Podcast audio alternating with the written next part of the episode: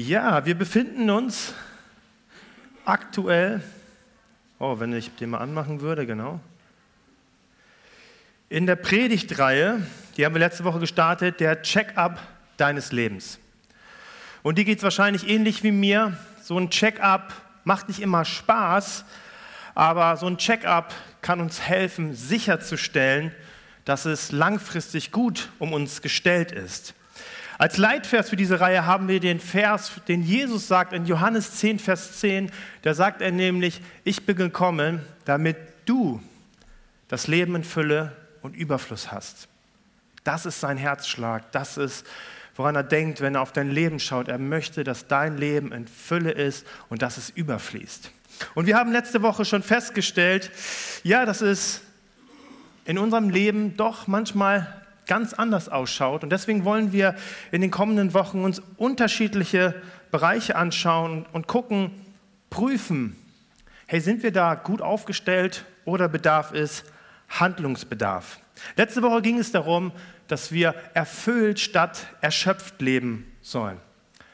Es ist so wichtig, dass wir, wenn wir unseren Tank, der für unser Leben steht, für unsere Energie, für unsere Leidenschaft, dass wir anfangen, zuerst unsere Flicken draufzulegen, den Tank zu flicken, bevor wir Ausschau halten, wo wir uns immer wieder neue Energiequellen holen können.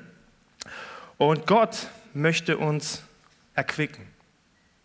Gott möchte, dass wir erfüllt durchs Leben gehen. Und er möchte nicht, dass wir immer auf letzte Reserve fahren. Also falls du die Predigt von letzter Woche nicht gehört hast, schau sie dir nochmal an oder hör sie dir nochmal an, weil sie bietet eine ganz wichtige Grundlage für das, womit wir uns jetzt beschäftigen wollen. Diese, heute geht es ganz praktisch zur Sache, okay? Also am besten schnappst du dir einen Stift, schreibst dir ein paar Sachen mit. Heute wollen wir schauen, wie wir sicherstellen können, dass auch immer wieder etwas in unseren Tank nachfließt. Und ich habe uns mal einen spannenden Vers aus Sprüche 3, Vers 19 bis 20 mitgebracht. Und ich hätte bestimmt auch tausend andere wählen können, die das zum Ausdruck bringen, aber ich finde, der bringt das richtig schön zum Ausdruck. Und dort wird geschrieben, mit Weisheit hat der Herr die Erde gegründet, mit Verstand das Himmelsgewölbe gebaut. Sein Können ließ Flüsse aus der Tiefe quellen und Regen aus den Wolken rieseln. Gott hat mit seiner Weisheit dieser Erde geschaffen.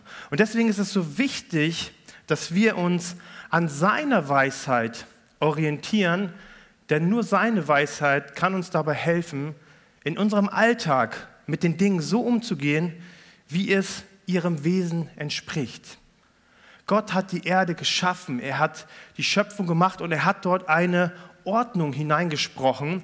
Und deswegen gibt es ein Gegebensein der Dinge, auch für uns, körperlich, seelisch und auch geistlich. Vielleicht wirst du schon mal festgestellt haben, wir können nicht unseren Körper einfach so behandeln, wie wir wollen, ohne dass es Folgen hat.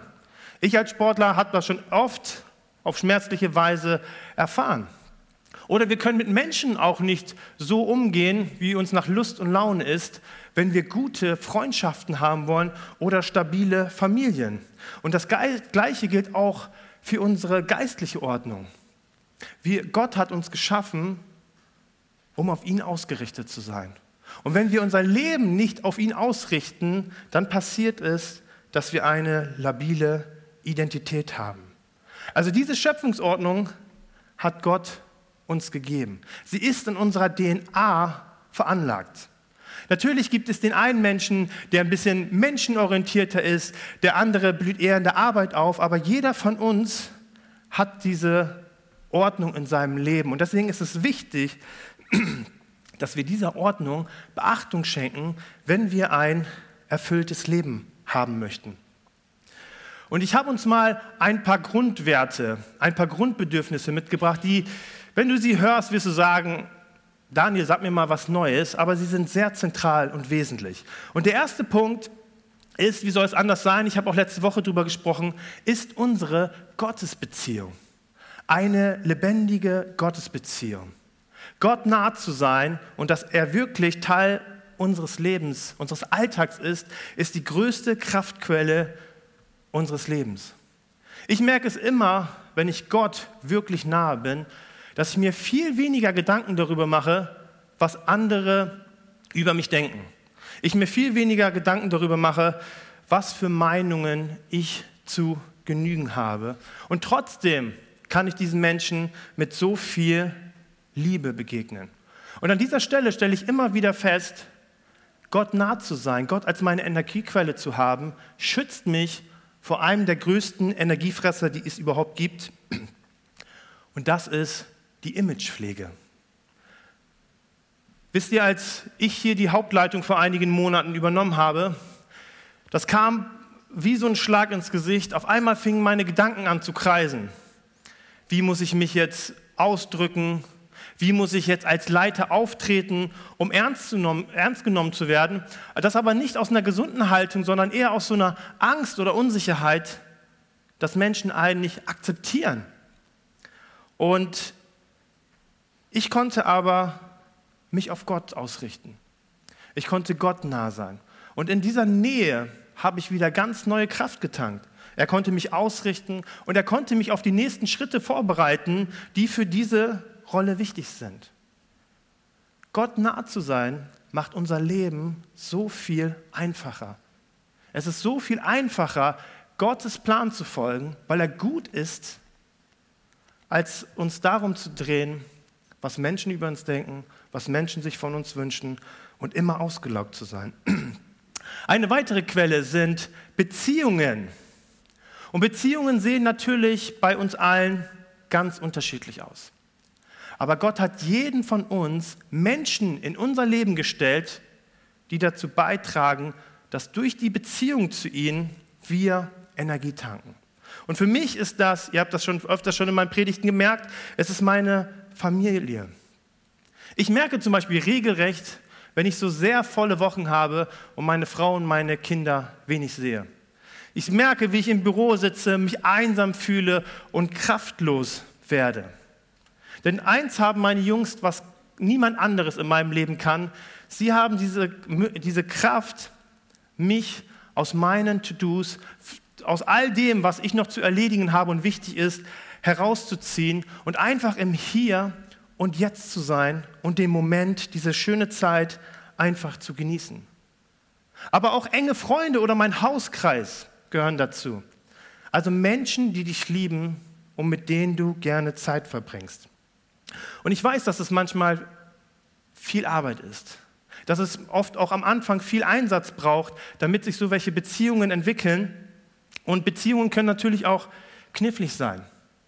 Ich habe in meinem Leben bei einigen Beziehungen festgestellt oder oft das Gefühl gehabt, die Beziehung kannst du dir auch sparen. Aber Beziehungen sind eine der wichtigsten Energiequellen unseres Lebens. Die dritte Energiequelle für dein Leben ist die Arbeit. Man mag es kaum glauben, aber wenn du schon mal 1. Mose 2 gelesen hast, dann wirst du festgestellt haben, dass Gott den Menschen für die Arbeit geschaffen hat. Gott hat ein wunderschönes Paradies für Adam und Eva geschaffen und Adam sollte in diesem Paradies arbeiten. Aber diese Arbeit war nicht anstrengend, sie war nicht auslaugend, sondern sie hat ihn erfüllt. Und das ist auch Gottes Plan, dass unsere Arbeit, das, was wir tun, uns erfüllt. Und wenn deine Arbeit ein ständiger Energierauber ist, und natürlich nicht, du hast mal acht Stunden gearbeitet und du bist müde. Das gehört einfach zum Leben dazu. Sondern wenn deren Arbeit dir deine Freude raubt, wenn deine Arbeit dich runterzieht, dich kaputt macht, deprimiert, dann wirst du nie in der Lage sein, einen richtig vollen Tank zu haben und erfüllt zu sein. Und ich weiß, Arbeit ist ein richtig schwieriges Thema und wir werden auch noch in einer anderen Predigt darauf eingehen. Und Arbeit ist kein Wunschkonzert oder wir können auch nicht einfach so unseren Beruf wechseln. Aber Gottes Plan für dein Leben ist, dass du einen Job hast, dass du einen Job ausführst, der dich erfüllt, wo du deine Gaben einbringst und sie etwas bewirken. Du etwas tust, was Sinn hat. Und wenn so unsere Arbeit so ausgerichtet ist, dann wird sie uns auch Energie für unser Leben geben. Der vierte Punkt ist Freizeit und Erholung. Und natürlich sieht auch Erholung für uns alle ganz unterschiedlich aus. Während ich bei einem 90 Minuten Power Workout total abschalten kann und meine Seele bäumeln lassen kann, geht ein anderer vielleicht beim Häkeln auf. Ich weiß, Herbert geht auf bei der Gartenarbeit. Oder vielleicht ist es bei dir ein schönes Buch. Es geht einfach darum, etwas zu tun, was dir Vergnügen bereitet, wo deine Seele aufblüht und dir eine Abwechslung in deinem Alltag bringt. Das kann Kraft und Energie für dein Inneres geben. Aber natürlich sind auch genügend Ruhephasen und sowas wichtig, aber das muss ich euch ja nicht erzählen. Es wird noch viele Punkte geben, aber ihr wisst, ich bin Sportler, deswegen muss ich auch den euch noch erzählen. Ist Bewegung und sportliche Aktivitäten. Gott hat uns Menschen dafür gemacht, ja, bei einer Predigt 30 Minuten zu sitzen, aber Gott hat uns gemacht, damit wir unsere Hände und unsere Füße bewegen. Und das ist natürlich eigentlich selbstverständlich, aber genug Bewegung und sich fit zu halten, wird deinem Körper Energie geben. Und wenn dein Körper fit ist, dann wird auch dein geistliches und dein seelisches davon profitieren. Und du wirst wahrscheinlich festgestellt haben, hey, das sind doch Selbstverständlichkeiten. Das ist jetzt nichts Besonderes. Und doch habe ich alleine in meiner Vorbereitung für diese Predigt so viele Stellstrauben festgestellt, wo ich gesagt habe, ah Daniel, das hast du gerade nicht so gut im Blick. Oder da könntest du ein wenig justieren. Weil es einfach so schnell passiert und so leicht passiert, dass Dinge hinten runterfallen. Ich möchte es nochmal wiederholen aus der letzten Woche. Ein Leben auf Reserve zu leben. Ich hab, wir haben letzte Woche festgestellt, dass 90 Prozent aller Deutschen immer gestresst und ausgelaugt sind ist wirklich gefährlich. Weil ein Leben in Reserve wird am Ende uns schaden und die Menschen um uns herum. Aber wir haben es in der Hand, etwas zu verändern, weil Gott uns dazu berufen hat, ein Leben in Fülle zu leben. Also in der Theorie klingt das ganz logisch und verständlich. Und vielleicht, als ich einen dieser Punkte genannt habe, hast du gedacht, ja, stimmt, da könnte ich mal wieder was machen. Aber es ist oft gar nicht so einfach. Vielleicht hast du dir auch die Frage gestellt, Daniel, du hast jetzt ganze fünf Punkte aufgezählt. Wie soll ich diese Quellen noch irgendwie in meinen Alltag quetschen? Das ist ja oft die Frage, die bewegen. Wie soll ich das jetzt noch schaffen, in all dem, was ich zu tun habe, was, was, was, was meine Arbeit von mir fordert, wie soll ich das da noch reinquetschen? Und mit dieser Frage stehst du nicht alleine da. Der heutige Mensch ist vollgepackt im Alltag und hat nur wenige freie Momente. Und die freien Momente, die er dann noch hat oder sie hat, ist man müde. Wenn ich und Ellie unsere Kinder abends ins Bett bringen, dann sind wir für gewöhnlich platt oder ich habe sogar noch abends Termine. Da muss ich nichts für tun, das passiert einfach so von selbst. Also wenn ich es nicht schaffe, wenn wir es nicht schaffen, unseren Terminkalender ein Stück weit in Zaum zu halten, es schaffen, diese Quellen in unseren Alltag zu integrieren, einzubauen, dann bin ich regelrecht dazu verurteilt, ein ausgelaugtes Leben zu führen. Aber das ist nicht Gottes Plan. Aber wenn ich es schaffe, meinen Terminkalender im Zaum zu halten, wenn ich es schaffe, die wirklich wichtigen Dinge zu integrieren, dann kann unser Leben auch aufsprudeln.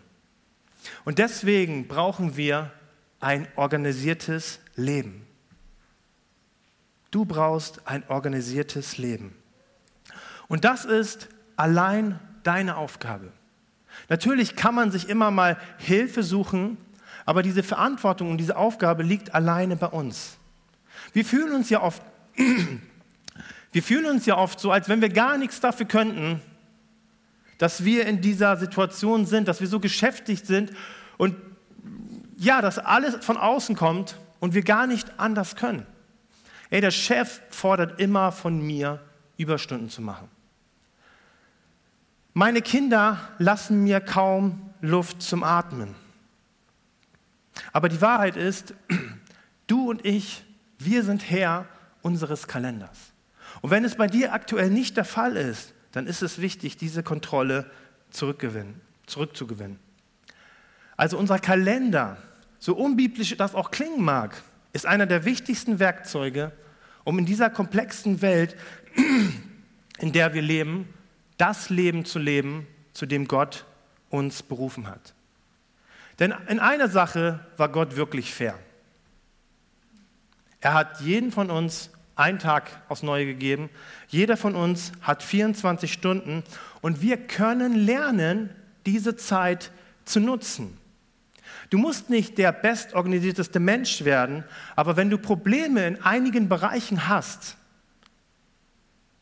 aus diesen Bereichen Energie für dein Leben zu ziehen, dann ist es so wichtig, dass du dich organisierst. Lass uns mal einen ganz kleinen Abschnitt aus Epheser 5 lesen. Da sagt Paulus, achtet also genau darauf, wie ihr lebt. Nicht wie Unwissende, sondern wie weise Menschen. Nutzt die Zeit so gut ihr könnt, denn wir leben in einer schlimmen Zeit. Seid nicht verbohrt, sondern begreift, was der Herr von euch will. Darauf erstmal einen Schluck Wasser. Ist schön manchmal, wenn man äh, keinen Stream hat. Ah, da muss man nicht auf so viel achten. Menschen, die Jesus Christus nachfolgen, sollten eine andere Einstellung haben zur Zeit. Das sagt Paulus. Nutzt die Zeit. Also Christen, die Jesus nachfolgen, sind in der Lage oder auch dazu berufen, die Zeit, die sie haben, zu nutzen. Und in der Vorbereitung ist mir eine spannende Frage begegnet und die möchte ich mal mit dir teilen. Mich hat sie sehr herausgefordert. Sie, sie sagt oder sie stellt die Frage, womit würdest du deine Zeit verbringen, wenn Gott darüber bestimmen dürfte? Womit würdest du deine Zeit verbringen, wenn Gott mal deinen Terminkalender in die Hand nehmen würde und die Erlaubnis hätte, das mal zu streichen oder das andere auch einzutragen? Was wäre es wahrscheinlich? Eins bin ich mir auf jeden Fall sicher, es würde bei dir ganz anders aussehen als bei mir. Wisst ihr, als ich meinen Dienst begonnen habe, da dachte ich, eine gute Predigt ist lang. Warum? Weil allen, alle guten Prediger, die ich kannte, die haben immer lang gepredigt. Die hatten so viel zu sagen. Und dann habe ich versucht, lang zu predigen. Und wer hat darunter gelitten? Meine damalige Jugend. Ich habe gedacht, boah, heute hast du 30 Minuten geschafft. da haben sie heute bestimmt ganz viel mitgenommen. Und das Gleiche auch im Gebet. Ich habe gelesen, dass der Leiter zwei Stunden betet, der Leiter betet sogar drei Stunden. Ich dachte, alles klar, so sieht's aus. Und das Ergebnis war, ich war frustriert und ich habe es nicht durchgezogen. Und stattdessen musste ich lernen, meinen eigenen Rhythmus mit Gott zu finden. Zu schauen, hey, was funktioniert für mich und worin kann ich wachsen? Vielleicht bist du ein Morgenmensch. Wenn du morgen aufstehst, dann denkst du nur so, hallo Welt, let's go. Ja? Aber ihr wisst, ich bin es nicht. Vielleicht bist du ein Abendmensch, vielleicht irgendwas dazwischen. Und wir wissen auch, vielleicht musst du so arbeiten, du hast Schichten oder du hast sogar flexible Arbeitszeiten. Aber das Spannende oder die spannende Aufgabe ist es, zu, ex zu experimentieren, was für dich passt und was dir hilft. Ich lese zum Beispiel morgens nicht mehr die Bibel. Oh, denken Sie, uff, Pastor, und der liest morgens nicht die Bibel. Ich bin morgen ein Wrack. Und wenn ich die Bibel lese, dann lese ich sie sehr gerne intensiv. Ich kann nicht so mal, mal schnell lesen und sagen, alles klar so. Ich bin jemand, der gerne im, im Wort Gottes gräbt, aber ich schaffe das morgens nicht. Und deswegen habe ich angefangen, morgens Andachtsbücher zu lesen. Einen schönen Impuls, jemand, der sich Gedanken gemacht hat, mir eine coole Anregung gibt für den Tag. Und ich kann viel besser mittags oder nachmittags die Bibel lesen. Aber es war meine Aufgabe, für die Zeit mit Gott einen guten Platz zu finden und den auch zu beschützen. Und deswegen ist meine zweite Frage heute Morgen an dich, funktioniert dein jetziger Tagesablauf für dich? Funktioniert dein Tagesablauf, dass du die Dinge, die wirklich wichtig für dich sind, in deinem Leben integriert sind? Und wenn das nicht ist, solltest du versuchen, einen Zeitplan zu organisieren, der für dich funktioniert. Denn wenn du dadurch es schaffst, diese Quellen in dein Leben zu integrieren, dann ist Organisieren einer der wichtigsten Glaubensschritte, die wir zu gehen haben. Es ist ganz wichtig und spielt eine unglaublich wichtige Rolle, um der Mensch zu werden, den Gott schon in uns sieht. Der Mensch zu werden, der du werden willst. Und ich merke es jedes Mal, wenn ich es nicht in regelmäßigen Abständen tue. In den Bereichen, wo es bei mir nicht so selbst von der Hand läuft. Wenn ich es nicht in regelmäßigen Abständen tue, dann passiert es immer wieder, dass meine To-Dos einen zentralen Raum einnehmen. Und dass die wichtigen Dinge in meinem Leben viel zu kurz kommen oder untergehen. Und deswegen ist es so wichtig für uns, und vielleicht hast du das noch nie getan, dir mal Gedanken zu machen, hey Gott, was denkst du über meinen Umgang mit Zeit? Was stellst du dir vor, wie ich mit, meine, mit meiner Zeit umgehe? Paulus sagt, begreift, was der Herr von euch will. Und Gott möchte, dass dein Leben so aufgestellt ist, dass du Raum genug dafür hast, damit du diese Quellen in deinem Leben hast. Bei unserem Zeitplan ist es also viel wichtiger, nicht nur zu schauen, was habe ich heute zu tun. Ich trage hauptsächlich Termine ein, Gespräch, Telefonat, Aufgaben, irgendwas für die Familie zu organisieren. Aber es ist, wir sollten anfangen, unseren Terminkalender nach der Frage zu stellen, wer ich werden möchte. Wer möchte ich eigentlich werden? Wohin möchte ich mich entwickeln? Und daraufhin sollten wir unseren Terminkalender füllen. Wenn ich mir eine richtig tolle Ehe wünsche, dann kann ich mir so viel wünschen, wie ich möchte, und meiner Frau sagen, was ich mir, wovon, von was für einer Ehe ich träume. Aber wenn es in meinem Alltag keinen Raum findet, dann passiert es nicht von selbst. Also Ellie und ich, wir sind zum Beispiel, wie gesagt, wir haben zwei Kinder, drei und fünf, und äh, die saugen viel Energie. Und wir, wir lümmeln gerne abends auf dem Sofa. Einfach ein bisschen auf der Couch, gucken eine Serie oder so. Aber wir haben festgestellt, das ist kein Eheabend. Das ist schön und das ist auch nett und wir genießen das auch, aber es ist für uns total zentral, uns einen Eheabend zu nehmen, richtig Zeit zu nehmen, uns miteinander auszutauschen, bewusst Qualitätszeit miteinander zu verbringen. Und es ist meine Aufgabe, weil ich so viele Abendtermine habe. Es ist meine Aufgabe, dafür zu sorgen, dass in meinem Alltag, dass in meiner Woche, dort in meinem Terminkalender eine Priorität steht, nämlich Eheabend. Und ich sage es euch ganz ehrlich, die letzten Wochen und Monate waren echt wild. Und die waren auch manchmal sehr chaotisch und es hat bei uns manchmal nicht funktioniert. Aber ich gehe morgen in Urlaub. Eigentlich wollte ich, wenn ich fertig bin mit der Predigt, hier mit dem Wohnwagen direkt äh, in den Wohnwagen mich reinsetzen und losfahren. Nein. Aber ich weiß ganz genau, was meine Aufgabe ist, wenn ich aus dem Urlaub wiederkomme, mich wieder neu sortiere für das zweite Halbjahr. Meine Frau und unser Eheabend muss Priorität haben. Sonst werde ich nie diese Ehe haben, die ich mir vielleicht wünsche. Und mit so einem kleinen Eintrag in meinem Terminkalender kann ich die Weichen legen, wo ich vielleicht in zehn Jahren mit meiner Frau stehen möchte. Die Frage also, die dritte Frage an dich. Wohin wollen wir uns entwickeln? Wohin wollen wir uns entwickeln? Gott hat den ultimativen großen Plan für uns. Und manchmal können wir nicht so weit schauen, aber wir sollten in der Lage sein, uns zu fragen und auch festzuhalten, wo soll mein Leben eigentlich hingehen? Ich habe ja diese Bereiche aufgezählt. Wo soll mein Leben hingehen mit Gott? Wo sollen, wo sollen meine Beziehungen sich hin entwickeln? Wohin möchte ich mich entwickeln? Und wisst ihr, ich habe sehr lange, mir kam sogar ein Tränchen, weil das ist echt was, was mich bewegt. Ich habe Sport in meinem Leben viel zu lange eine sehr größere Priorität eingeräumt. Und es fällt mir heute noch unglaublich schwer, dem diese Priorität nicht zu geben, weil in mir so ein kleiner Kindheitswunsch da ist, der immer geträumt hat, mal Profisportler zu werden. Und irgendwie fällt es mir so schwer, das loszulassen.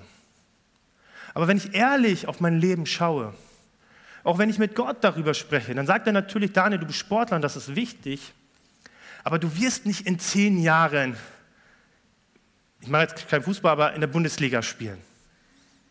Das wird nicht der Fall sein. Also wie kann ich dann fünfmal in der Woche, so sah es noch vor, bei mir vom Jahr aus oder vor Corona aus, wie kannst du dieser Sache so viel Priorität in deinem Leben geben?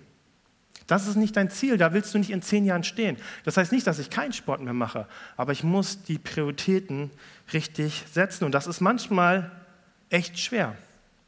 Aber ich weiß, was ich in Zukunft sein möchte.